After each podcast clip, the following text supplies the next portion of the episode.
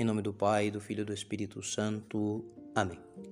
Queridos irmãos e irmãs, nós escutamos no Evangelho de hoje o relato da tríplice confissão de fé de Pedro.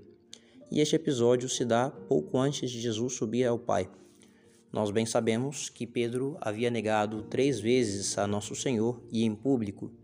E é verdade que Jesus havia olhado ao seu discípulo, o seu apóstolo, com olhos de misericórdia que o fizeram surgir, que fizeram surgir em sua alma, na alma de Pedro, sentimentos de contrição sincera e que ele já havia obtido o perdão do divino mestre. Mas para que não houvesse dúvidas de que ele havia sido perdoado e também para que o remorso não lhe perturbasse a consciência, Jesus quis que Pedro confessasse seu amor para com ele também por três vezes. Pedro aqui, nesta circunstância, parece estar mudado não é mais o Pedro impulsivo e presunçoso diante da paixão, que havia afirmado que, ainda que todos traíssem a Jesus, ele não o faria. Pedro, aqui, já não se afiança em si mesmo. Assume ele agora uma postura humilde, reconhecendo sua debilidade, e também se entristece diante da terceira interrogação de Jesus, que o fazia lembrar de sua negação.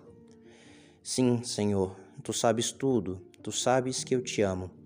Com essa resposta, Pedro quer dizer: Senhor, somente vós sois capaz de saber a medida do meu amor.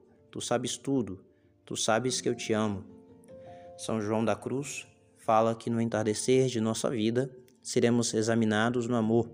E aqui Jesus, após submeter a Pedro a esta prova de amor, o considera apto não somente para segui-lo, mas também para apacentar o seu rebanho. Jesus já havia prometido a Pedro o governo da igreja, mas é aqui, depois desta confissão sincera de amor, que ele confia a Pedro definitivamente o cuidado, o cuidado do rebanho. Aqueles que amam de verdade a Cristo recebem dele uma missão: fazer que ele seja amado. Essa é a tarefa de todo apóstolo de Cristo, de todo discípulo: amar a Jesus e fazer com que os outros o amem, se nós estamos realmente dispostos a seguir a Jesus Cristo, haveremos de escutar constantemente a sua voz. Tu me amas? O bom pastor viu essa disposição em Pedro de maneira sincera e humilde e por isso confiou a ele o encargo do rebanho.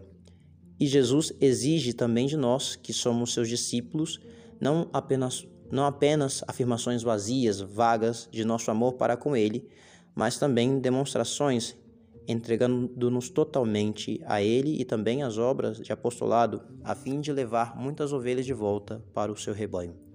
Peçamos à Virgem Maria a graça de um amor verdadeiro e sincero a nosso Senhor Jesus Cristo. Assim seja. Amém.